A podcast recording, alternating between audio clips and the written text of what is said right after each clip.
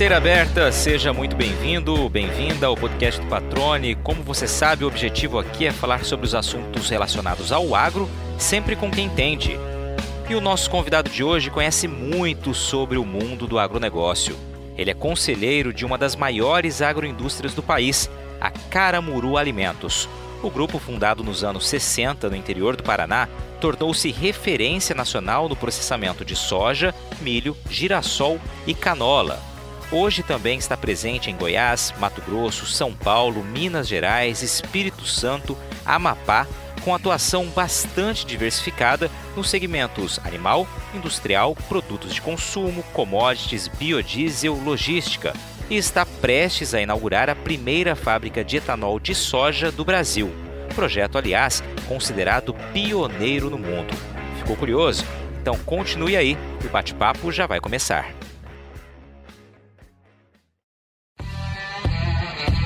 Aos 75 anos de idade, o César Borges fala com orgulho sobre a história que viu nascer e ajudou a construir.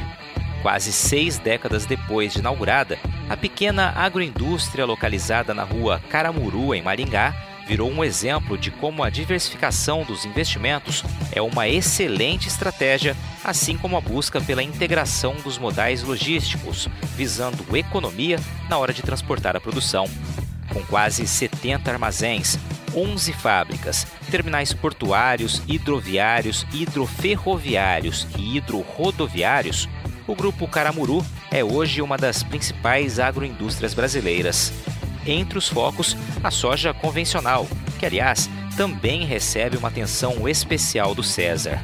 Em agosto, ele assumiu a presidência do Instituto Soja Livre, instituto criado em 2017 com a missão de batalhar pela permanência e competitividade do cultivo da soja não transgênica no Brasil. César Borges, eu começo aqui esse episódio do podcast já agradecendo a tua participação aqui com a gente, dedicar um tempo da tua agenda a bater esse papo aqui e dividir informações, contar um pouquinho da sua história, que é sempre muito bacana a gente ouvir, e também, claro, falar sobre perspectivas futuras aí para nossa agricultura. Tenho certeza que vai ser um bate-papo muito legal. É um prazer poder falar contigo. Tudo bem? Tudo bem, e eu que agradeço a oportunidade de falar com você e aqueles que te assistem depois. Você é presidente hoje do Instituto Soja Livre, né, que tem um papel aí fundamental na manutenção, preservação e propagação né, do cultivo de soja não transgênica aqui no Brasil. A gente vai falar disso adiante. E também, claro, tem um nome muito conhecido por conta da Caramuru, né, empresa no qual você é um nome referência, e eu queria começar esse episódio, né, tentando entender um pouquinho, ouvir um pouquinho da tua história, né? Vamos apresentar para todo mundo que está ouvindo quem é o César Borges desde lá da infância, né? De onde vem a tua ligação com o agro? Vamos recuperar aí algumas décadas aí, César. Eu vou completar é, 75 anos, então é uma história já é, longínqua. É, nasci em 46. 47, o meu pai me pegou, a mim, meu irmão mais velho, minha irmã na barriga da minha mãe, e fomos nós todos para o Paraná. Saímos de Uberlândia e fomos para o Paraná. Meu pai era um apaixonado por terra e quando ele viu o que estava acontecendo no Paraná, a história da Terra Roxa, ele não teve, não teve dúvida. A minha mãe tinha herdado alguma terra do, do pai dela, mas a terra, é, diz o Roberto Rodrigues, que terra do Cerrado nem dado nem herdado. E depois veio o Paulinelli e mudou toda essa história aí, e a Embrapa, com tecnologia, e hoje a gente vê que Mato Grosso é campeão nacional de, produção de soja, de milho, mudou totalmente essa, essa história. Né? Mas aí, nessa fase toda, que a gente foi para o Paraná, a gente morou no sítio uma época, nessa época que a gente morou no sítio, é, o meu, meu pai, um detalhe, ele era dentista, todos os irmãos do meu pai, todos os meus tios homens, é, por parte do meu pai, eles foram dentistas práticos porque o meu avô também era dentista prático. Mas eu sempre digo que o meu avô era mais caçador e pescador do que dentista. porque minha avó chegava, a, a, paciente estava de boca aberta, porque está fazendo aí, minha filha? aí ela ia responder, falou, não, vai embora. Quando o cachorro late, ele, ele, vai, ele some. Sensacional. e volta daí três, quatro dias. Então, vai, pode ir embora. então, voltando um pouco no meu pai, ele foi dentista prático um período, ele trabalhava com quem era formado e podia botar a, a, placa na frente e o meu pai ensinava o dentista a trabalhar, porque ele era o prático. E aí a gente foi morar no sítio, voltando ao sítio. A gente morou no sítio, eu devia ter mais ou menos cinco anos por aí. E no sítio a gente só podia estudar até o terceiro ano primário. Então a gente trabalhava numa empresa familiar, todo mundo pequeno, todo mundo ajudava, todo mundo lavava louça, todo mundo levava farelo para os porquinhos, milho para as galinhas, levava farelo para a vaquinha de leite, que a gente depois tirava o leite, depois bebia, etc. e tal. Então era uma vida muito, muito legal. A gente podia subir na, na, no pé de manga, a gente comia manga de cima do pé, então é, muitas e maravilhosas recordações dessa fase. Legal. Deixa eu fazer só uma pergunta já aí para você, aproveitando o gancho ainda da, da história do dentista prático ser uma tradição, vamos colocar assim, na família. Nunca passou pela tua cabeça seguir essa profissão também? Ou essa convivência com o campo desde pequeno já te direcionou para a agricultura? Olha, tem um braço da família. O meu, meu pai se casou com a minha mãe é, e, e um irmão dele se casou com a irmã da minha mãe. Então, esse braço do, do irmão dele, acabou indo para as ciências médicas. Então tem médico, tem, tem dentista, tem protético, tem um monte de coisa desse outro lado. Do lado do meu pai não tem nenhum. não tem nenhum em ciências médicas. Todo mundo ou é economista ou é administrador. Tem uma química no meio aí, só para variar. E aí tua infância, então, ali no Paraná? Então, nessa ocasião, meu pai, ele industrializava, moía milho e arroz. E fazia sistema de troca, literalmente. Quando o pessoal vinha com milho, depois voltava com fubá, como tem o ditado por aí. Então ele fazia uma troca. Não lembro bem se era recebia 60 de milho, devolvia 40 de fubá. Trocava o arroz também, recebia arroz com casca e devolvia o arroz beneficiado. E a gente ficava com farelo para dar para os animais e um pedaço de arroz beneficiado a gente também podia usar na nossa alimentação. E a mesma coisa acontecia com o milho, que tinha uma parte do milho que você ficava e fazia uma polentinha, que a gente foi criado na polenta, no pão de queijo, nessas coisas todas, que filho de mineiro, né? Então tem que ter o fubá. E o, nosso sucrilhos da época era uma sobra da polenta sem sal que você comia com leite. Então a gente foi criado com tudo isso. O meu irmão, ele, como ele concluiu o terceiro ano, na época se chamava primário, aí ele foi para casa de uns tios. A gente morava é, perto de Astorga e esses tios moravam em Arapongas. É tudo relativamente perto. Aí o ano seguinte eu fui para uma outra tia, também em Arapongas, e depois a minha irmã também seguiu o mesmo caminho, indo para essa essa primeira tia, a mesma que ficou com meu irmão, e a gente depois dessa desse ano com os tios, a gente ia para Londrina num internato, num colégio chamado Instituto Filadélfia e Colégio Londrinense. Então eu fiz é, um ano e meio lá, meu irmão acho que fez dois anos, a minha irmã estudou num outro colégio. E aí, quando chegou a vez do, do mais novo, eu sempre digo que ele foi um privilegiado, porque aí meu pai resolveu juntar a família de volta. e ele não chegou aí nem para casa de tio e nem para internato. então a gente foi para Maringá. E aí, em Maringá, meu pai se associou com o tio dele e, ele montou uma máquina de beneficiar café. Esse negócio não prosperou e ele acabou no mesmo local, separando a sociedade com esse meu tio é, e ficando de novo solo. E aí ele voltou aquele negócio de é, moer milho e beneficiar o, o arroz. Isso foi na rua Caramuru, daí o nome, até hoje, da empresa. Então a nossa empresa começou na rua Caramuru 273, no ano de 64. Começou como uma empresa individual. Era um barracão de madeira e o meu pai é Múcio de Souza Rezende, a empresa era no nome dele. E ele sempre continuava é, sendo ajudado pelos filhos, de uma forma ou de outra. Em 65 eu vim para São Paulo, eu queria imitar um, uma pessoa, um auditor de uma empresa que eu trabalhei, que eu tinha admiração por ele, então quis estudar na mesma escola que ele tinha estudado. Então eu, eu fiz a, a faculdade não bem a que eu queria, porque eu não tive notas suficientes, mas eu não passei nem três meses depois de ter concluído o meu curso anterior, que foi técnico de contabilidade, mas eu já entrei, fiz um cursinho rápido aqui em São Paulo e já entrei, só que não entrei em ciências econômicas, entrei em ciências contábeis e atuariais. E fiz esse curso, esse curso foi bastante útil para mim, porque nessa área do atuariais acabou sendo bastante assim interessante porque no passado a gente ainda estudava isso e aí depois com o tempo é, ninguém achava que precisava ter um, um, sistema que, que medisse, que, que reservasse um dinheiro para você ter a sua aposentadoria. Então, o atuariais né, e seguro era bem essa área.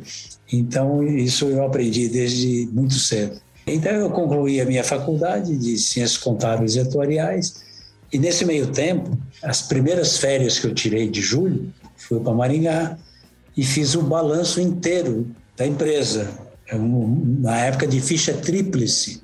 Isso é muito antigo, não é do seu tempo, naturalmente, é, mas no meu tempo de contador existia essa tal de ficha tríplice. Tinha uma via que era do diário, depois tinha uma outra via que era do débito e a outra que era do crédito. Então, é, eu fiz a contabilidade nesse período inicial da empresa. Obviamente não ganhava nada com isso, né? porque era só experiência. Em São Paulo eu trabalhei em, em vários, vários empregos aqui, inclusive emprego público. cheguei a trabalhar na prefeitura, fiz um concurso público e entrei, bem classificado. Fui fiscal é, de ISS, fiscal de imposto predial. E nesse, nessa altura eu já tinha entrado para fazer um pós-graduação e mestrado, fiz as cadeiras do mestrado na Fundação Getúlio Vargas. Então eu adquiri muita experiência, passei por uma multinacional, trabalhei na SKF, né, foi a maior experiência que eu tive dos meus empregos. Então passei por uma multinacional, passei por, por emprego público e fiz contabilidade de várias empresas. Nos anos que eu fiquei em São Paulo, de 65 a 74, portanto, nove anos, eu tive uns dez trabalhos diferentes. E nesse período de prefeitura eu tive, eu tinha muito tempo, que eu era muito competente para o trabalho, então eu às vezes chegava a trabalhar três dias por semana. E, e aí uma pessoa que eu conheci na SKF me convidou, falou: por que que você não vem fazer projetos comigo, projetos econômico-financeiros? Para você obter benefícios fiscais, coisas que já no passado existiam. Então eu fiz alguns projetos com essa pessoa. Então aprendi a fazer projeto econômico financeiro para obter financiamento também, etc. E. O projeto servia para tudo isso. O primeiro projeto da Caramuru, quando eu entrei na Caramuru, no ano de 74, eu cheguei a fazer um, um projeto inteiro, assim, de A a Z, para obter financiamento. Foi o primeiro financiamento que a Caramuru pegou de longo prazo.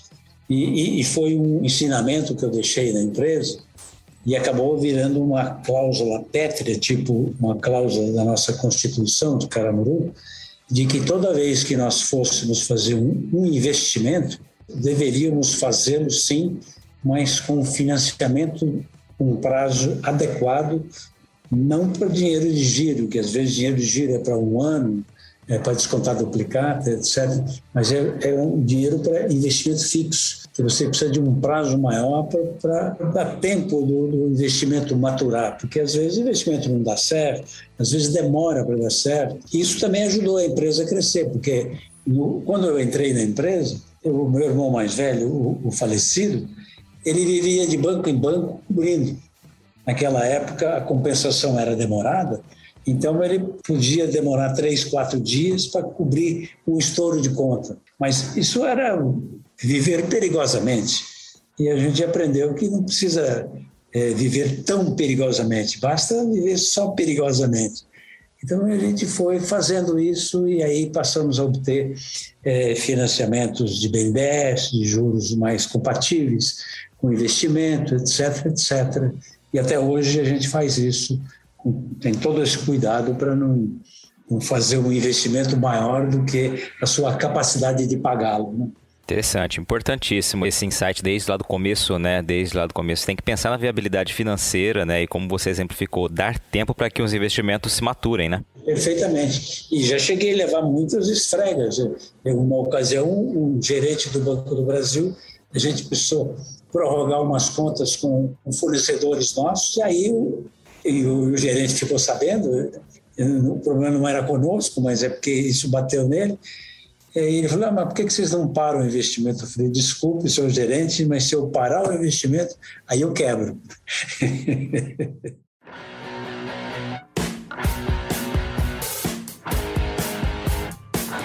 Você está ouvindo o podcast do Patrone. Agroinformação com quem entende.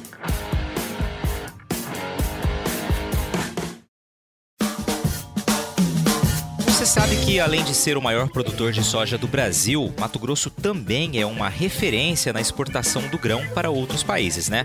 Mas você sabia que o consumo da soja mato-grossense dentro do estado tem crescido gradativamente? É, nas últimas quatro safras, o aumento médio da nossa demanda interna girou em torno de 5% ao ano, resultado direto do investimento na verticalização da produção, como o que é feito pela RUT Brasil. A empresa processa mais de mil toneladas de soja por dia, transformando o grão em farelo, que atende aos mercados nacional e internacional, e óleo, que é direcionado para a produção de biodiesel. Instalada no Distrito Industrial de Cuiabá, a fábrica vive um momento de expansão, com expectativa de ampliar já para o ano que vem a capacidade de processamento para 1.400 toneladas de soja por dia.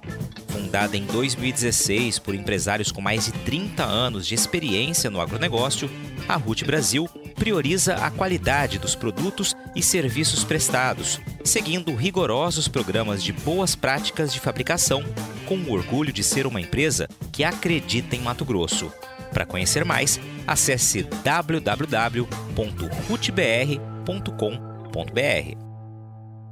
Vamos aproveitar essa deixa aqui, César, pedir para dar um, esse pulo agora macro para a gente trazer a realidade da Caramuru hoje, né? Vamos falar um pouquinho sobre a empresa, né? Ela tem uma, uma das características, né? Além de ser muito conhecida, evidentemente, pelos resultados, uma empresa que tem uma diversificação muito grande também no leque de produtos, né? Queria que você dissesse a realidade de vocês hoje. Só voltando um pouquinho no tempo, a gente saiu de Maringá foi para Apucarana, quando eu entrei já estava em Apucarana, e aí meu pai que conhecia é, Goiás, Minas, e viu que as coisas começaram a mudar, começou a se produzir naquela terra que ele achava que não produzia, aí a Caramuru fez o um movimento contrário.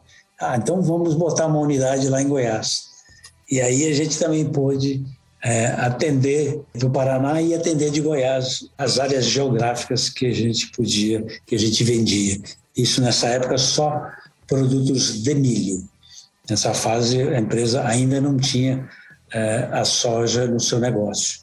Aí depois a gente teve um, um período que a gente pôde ensinar muito aos agricultores de Goiás, porque o Paraná, os agricultores é, secavam o milho conosco em secadores artificiais, armazenavam em silos, e, em Goiás era o contrário, eles deixavam secar no pé. É, como era uma safra, uma safra só por ano, e tinha um período que não chovia, então eles podiam deixar secar no pé.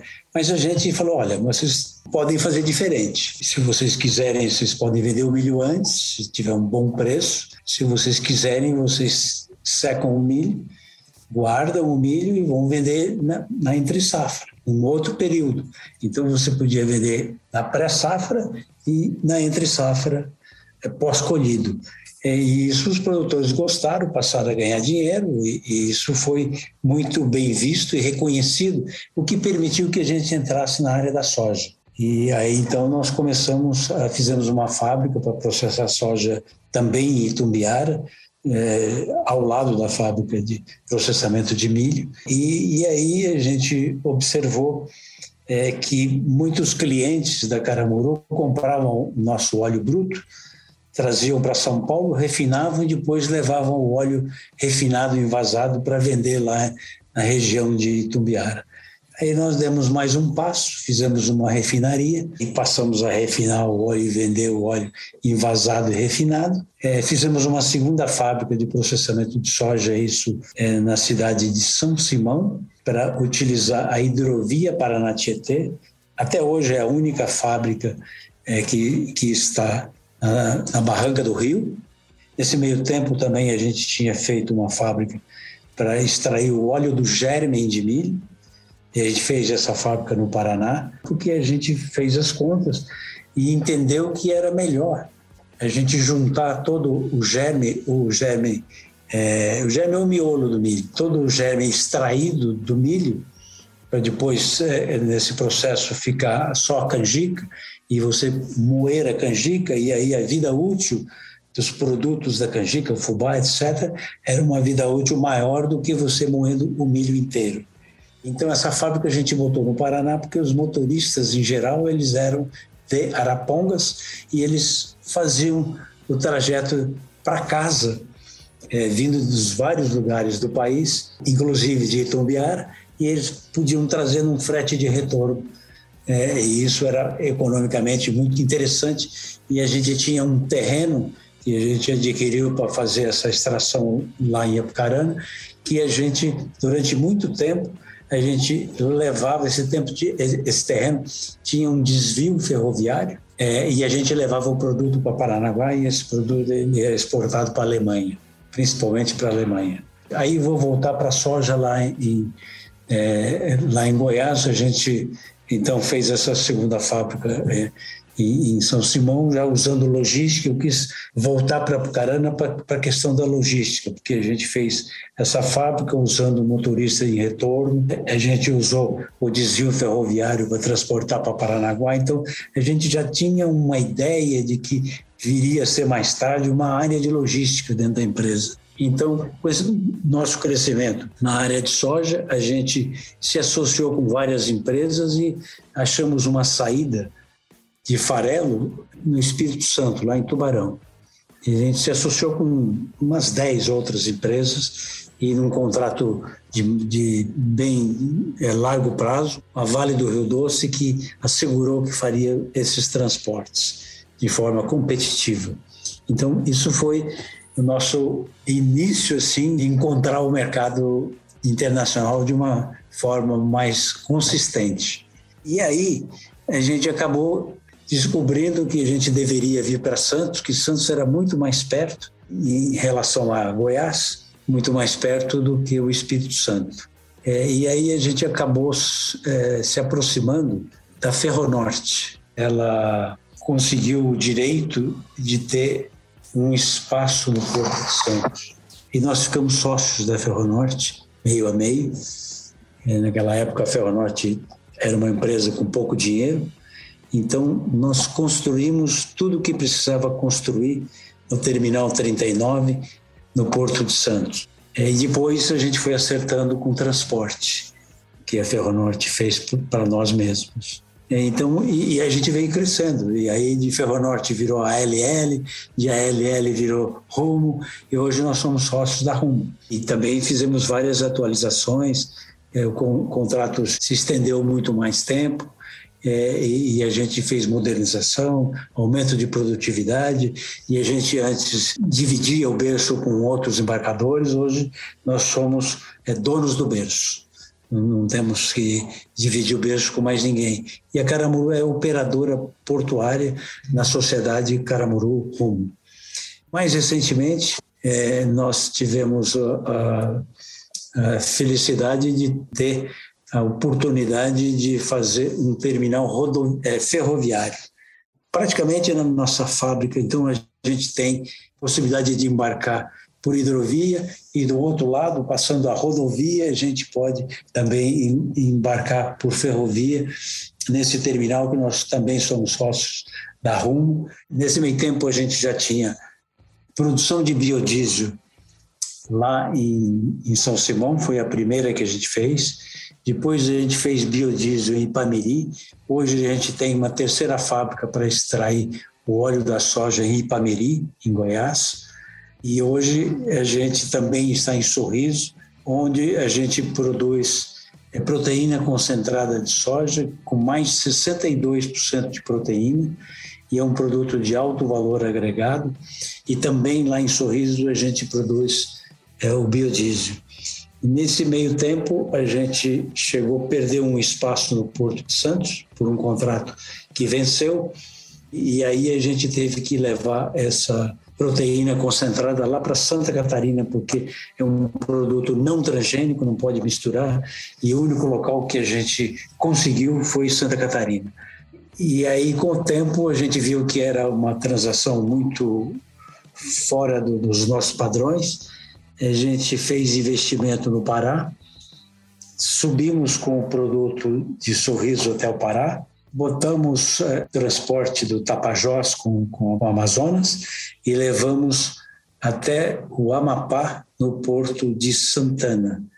E de lá embarcamos em navios para a Europa e levamos o produto até a Alemanha, guardamos o produto armazenado é, e vamos entregando à medida da necessidade dos clientes.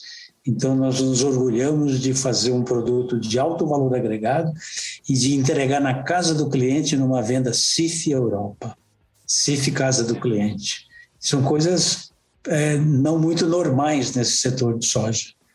Normalmente, o pessoal de soja faz muito bem vender o grão, colocar dentro de um navio e mandar para a China, que aí eles fazem a industrialização lá.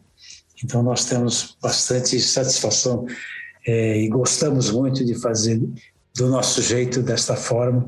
E agora a gente vai inaugurar brevemente, já está é, em teste, já deve estar tá praticamente regular, a produção de etanol de soja, que a gente usa no processo industrial é, lá em Sorriso.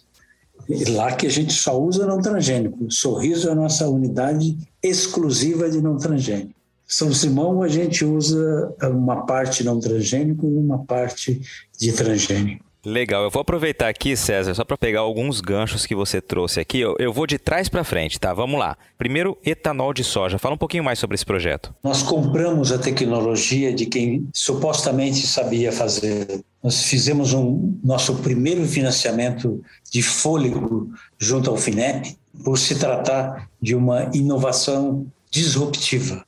Então, no processo industrial, são coisas que você aumenta a temperatura, diminui a temperatura, puxa aqui, puxa ali, coisas que eu não sei te explicar assim, porque foge muito da minha área e, eu vou demorar para entender tudo isso. Enfim, é, é, a gente conseguiu fazer o etanol. E, ao mesmo tempo, a gente conseguiu também aumentar a nossa produtividade, a nossa produção é, de lecitina, que tem um alto valor no mercado, a lecitina não transgênica. Isso tudo está explodindo lá na fábrica de Sorriso. E tem mais um detalhe ainda: esse etanol que nós vamos produzir, boa parte dele a gente usa no processo industrial para produzir a proteína concentrada de soja, a famosa economia circular, que hoje está na moda a bioeconomia e a economia circular. E vai ter um excedente que a gente vai vender no mercado no preço de etanol de milho. Perfeito. Esse é um projeto ali na fábrica de Sorriso, utilizando grãos exclusivamente não transgênicos, é isso? Não transgênicos, exatamente. E é para quando esse projeto? Ele já está inaugurado? E não, isso, isso já está já tá em testes finais. Vocês são pioneiros em etanol de soja no Brasil? Até onde me consta, nós somos no mundo, porque a tecnologia nós compramos de, de, um industrial brasileiro. Interessante. Vou retomar um pouquinho mais aqui a parte de infraestrutura que você trouxe um panorama bem completo. Eu queria te perguntar para o futuro, né? Qual a tua visão como alguém que atua há tanto tempo nesse, nesse segmento com esse olhar adiante, né? Observando pontos que podem vir a crescer, né? Pontos em que no futuro viriam a, a se tornar mais logísticos. Como você enxerga o futuro da logística do Brasil? A gente sabe das carências. Como você enxerga esse panorama? Eu tenho observado o, o ministro Tarcísio com grandes anúncios de que está implementando e ele, há 10 anos para frente, ele quer ter a matriz de transporte mais equilibrada, aumentando substancialmente o transporte ferroviário. Observe que ele vem fazendo várias ações nesse sentido.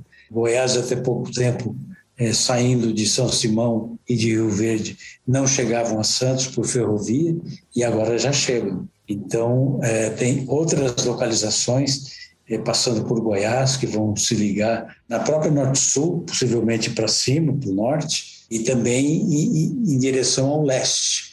Vejo isso acontecendo assim de forma bastante concreta. É, é, é não é coisa de sonhar futuro, é coisa de, de, de ver presente. Aquela estrada que não se transitava ali para Santarém, aquele trecho que todo ano os caminhões ficavam encalhados lá. Isso é um trecho que não era tão grande, mas nenhum governo durante 20 anos não foi capaz de fazer. E o nosso ministro ele teve essa competência. E agora ele quer ampliar ainda mais, levando uma ferrovia. Ele afirma que ele tem investidores para levar essa ferrovia no trecho é, Sinop-Miritituba. Exatamente. O senhor está se referindo à BR-163, que ficou durante muito tempo sem asfaltar, um trecho pequeno que foi concluído recentemente, e a Ferrogrão agora, o projeto, né, de fato, da Ferrogrão. Que segue no mesmo espaço da, da, da, da BR, né?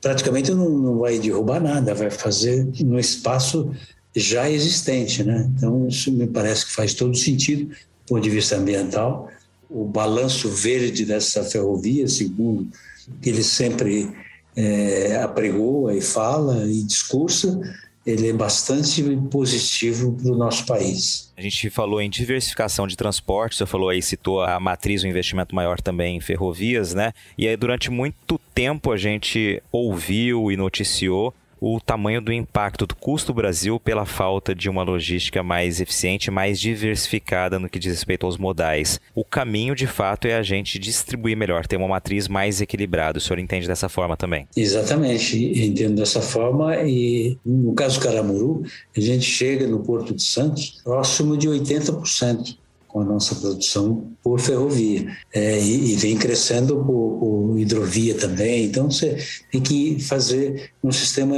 integrado, um pedaço ferrovia, um pedaço é, rodovia, um pedaço hidrovia.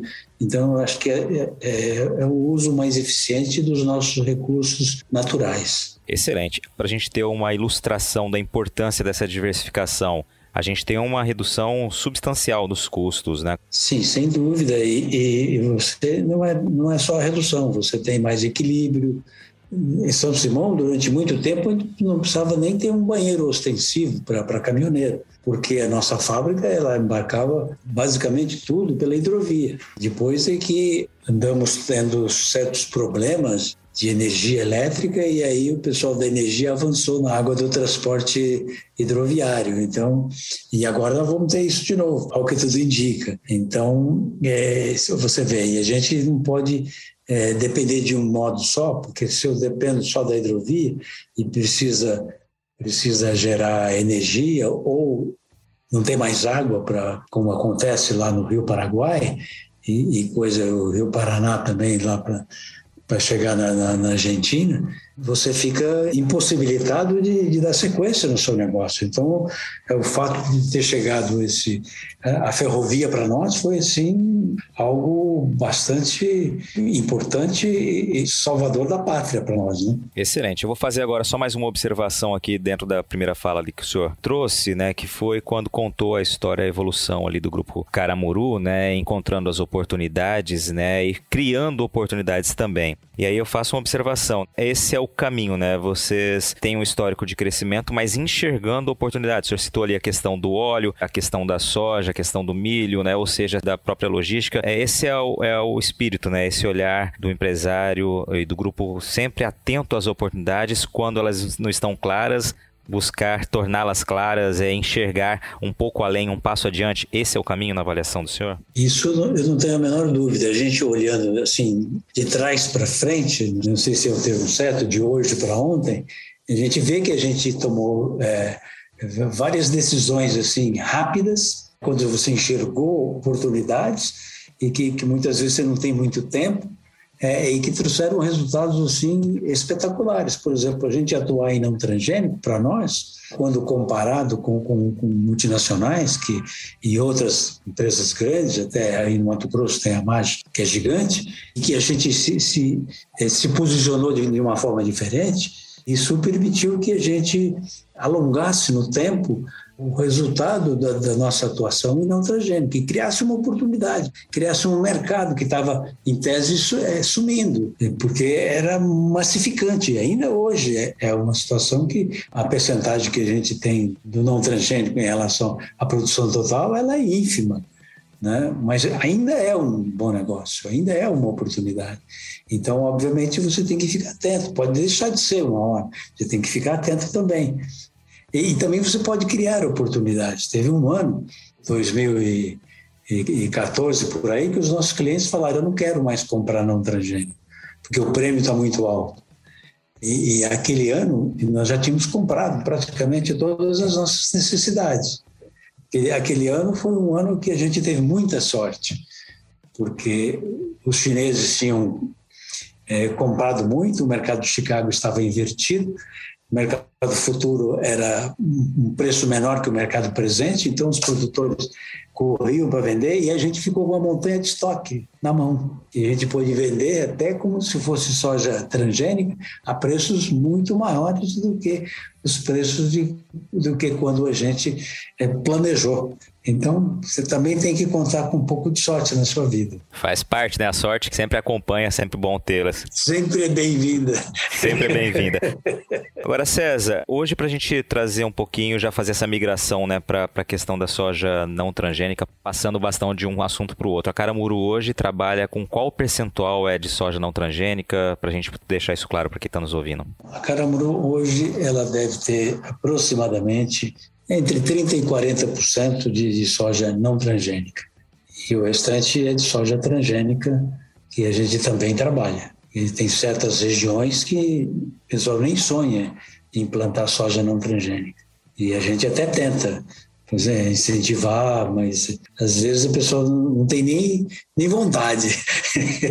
então você tem que obedecer é, as regras de cada local que você está. Então o produtor ele faz o que ele quer.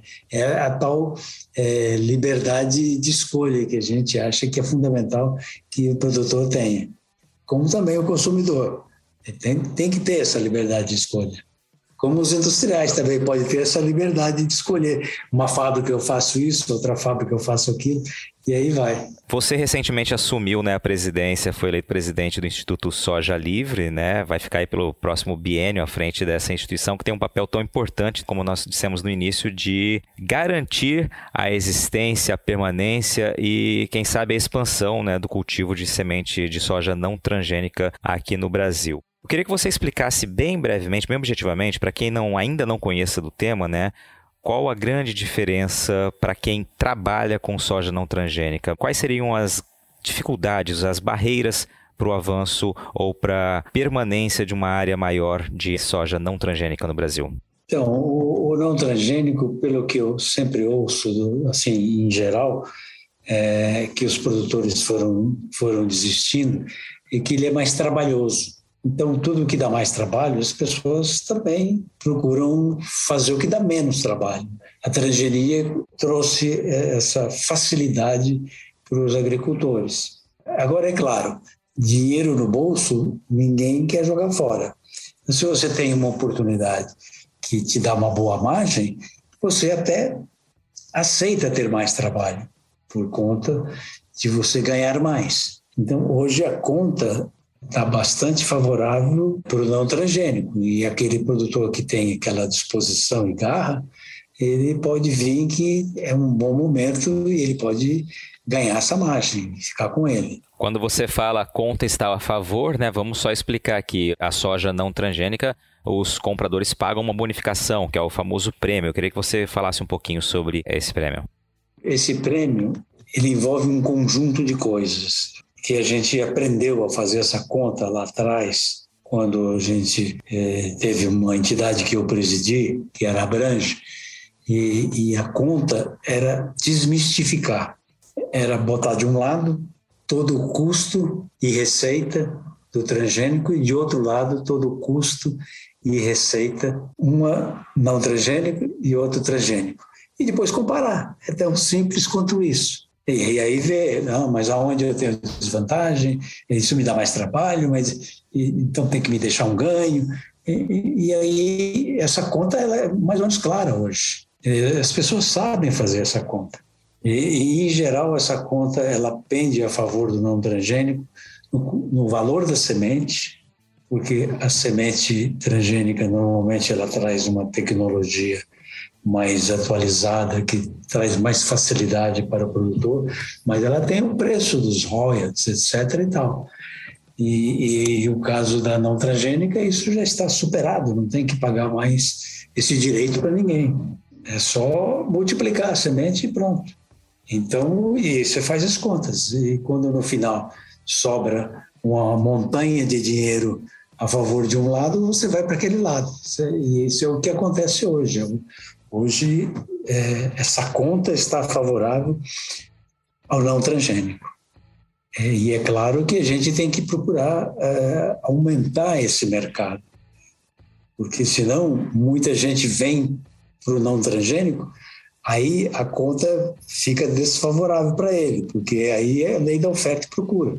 Então a gente tem que é, ter em mente que a gente precisa abrir alguns mercados que ainda não, não existem para o Brasil. E a gente sabe que esse mercado está preponderantemente na China, no Japão e alguns outros países da Ásia. Perfeito. Hoje o nosso mercado está restrito a que região do mundo? Quem compra nossa soja não transgênica? Então hoje o nosso mercado ele está restrito à Europa. A gente sabe que existe algum mercado na, na Ásia mas eh, esse mercado não tem sido atendido pelo Brasil, pelas exigências mais rigorosas do que a exigência europeia.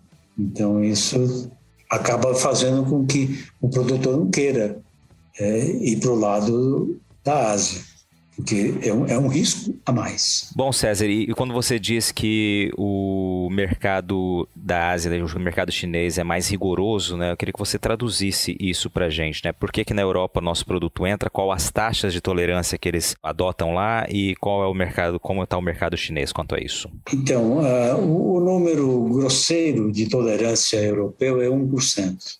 Quer dizer, em, em, você vê que 1 1%, é 1 em 100. E o, o, o chinês é, não tem tolerância, é zero. Então, isso deixa um desconforto. Então, digamos que eu produzi pensando nessa margem de 1%, que é uma margem irrisória, muito pequena. Mas pode acontecer um acidente, o produto pode misturar. Pode misturar no caminhão, pode misturar no vagão, pode misturar nos silos, sempre tem uma possibilidade. E aí você assume que você tem um risco de 1% para a Europa e para vender para a Ásia, que normalmente paga prêmios menores, é, você não tem margem, não tem margem nenhuma. Então, aquele que te paga mais ainda te dá um, um chorinho de margem. E aí você produziu a sua soja maravilhosa, de repente você perdeu o mercado europeu e aí você vai para o mercado chinês, aí o mercado chinês não aceita, recusa. Então é muito complicado. Então, por isso, a gente tem que organizar para que o mercado chinês tenha o mesmo tratamento que o mercado europeu. Perfeito. Só traduzindo aqui, então, quando o César fala em tolerância, está falando, claro, é, numa carga de, de grãos não transgênicos, né? Se é naquela carga a análise mostrar que até 1% é transgênico, grãos transgênico ali dentro, houve uma mistura, a Europa ainda acaba aceitando e a China não aceita, é tolerância zero, seria isso, né, César? Exatamente.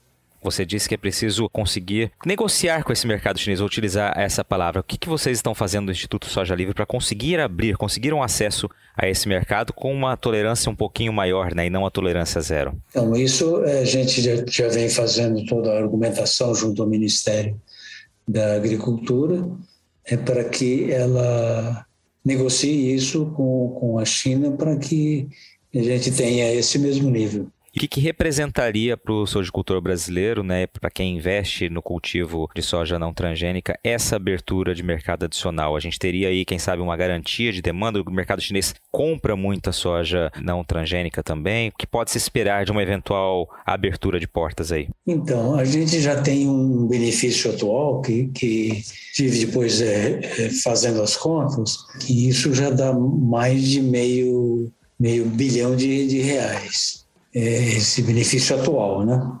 benefício calculado.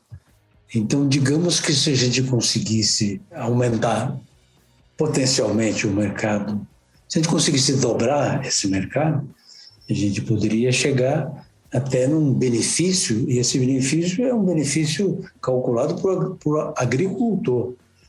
Poderia, isso se dobra, isso pode chegar a um bilhão de reais. É um número bastante interessante, né? Deixa eu só entender essa conta. Você está falando do benefício, está dizendo a remuneração adicional. É, é o conjunto. Lembra aquele conjunto que eu te falei? Que você tem que pegar, analisar, fazer uma abertura do que compõe a soja não transgênica e uma abertura do que compõe a soja transgênica, abrir entre custos e receitas. Então, feito isso, o número atual ele está dando uma margem bastante interessante é, para o agricultor, favorável. É, que isso está dando um valor de é, 800 é, reais por hectare. Então, se, se, eu, se eu fizer uma, uma conta simples, o Brasil planta 40 milhões de hectares e só 2% é não transgênico. Então, isso dá 800 mil hectares vezes 800 reais por hectare, eu tenho 640 milhões de reais para o produtor não transgênico. Se dobrar, eu vou ter mais que um bi. Tem um bi 300, mas eu arredondei o número porque, é, como é um número muito, muito assim, ele oscila, então não dá para falar que você pode contar com esse número. E também eu acho que o chinês não vai pagar o mesmo prêmio que o europeu tem pago qualidade e credibilidade. Na era da informação e com tantas notícias falsas, é fundamental saber onde encontrar conteúdos produzidos por quem sabe que o bom jornalismo exige responsabilidade. E foi comprometido com você que o portal Lei Agora montou uma estrutura robusta, com uma equipe experiente focada em comunicar de um jeito diferente e dinâmico. O portal se tornou a primeira multiplataforma com conteúdo online e audiovisual em Mato Grosso. Lá você fica sabendo tudo sobre política, esporte, cultura, entretenimento e também sobre agronegócio.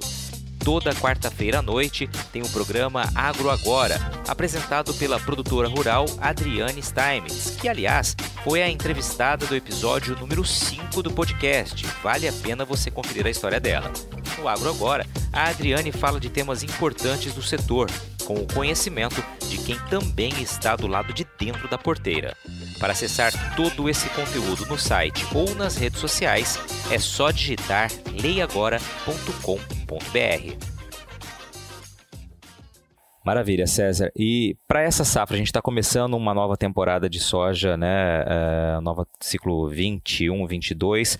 Quais são as expectativas para o cultivo de soja não transgênica aqui no Brasil e também aqui em Mato Grosso? Olha, são animadoras porque a gente observa a atitude das, das empresas eh, como a Caramuru e, e outras que estão bastante assim, com, com ações incentivadoras às sementeiras, aos, aos próprios plantadores.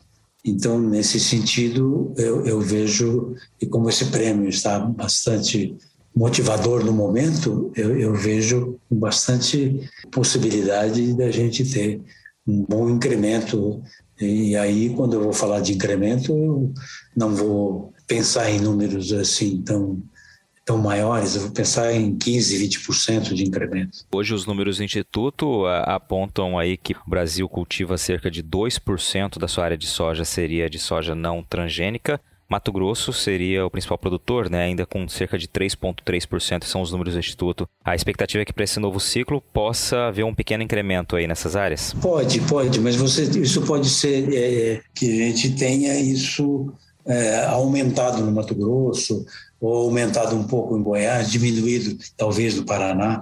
Então a gente não a gente não tem o controle da, dessas ações todas para saber aonde que vai é, repercutir. Então, quando eu falo nos 2%, eu, eu imaginaria que esse crescimento pudesse ser, no Brasil inteiro, algo de 15% a 20% sobre os 2%.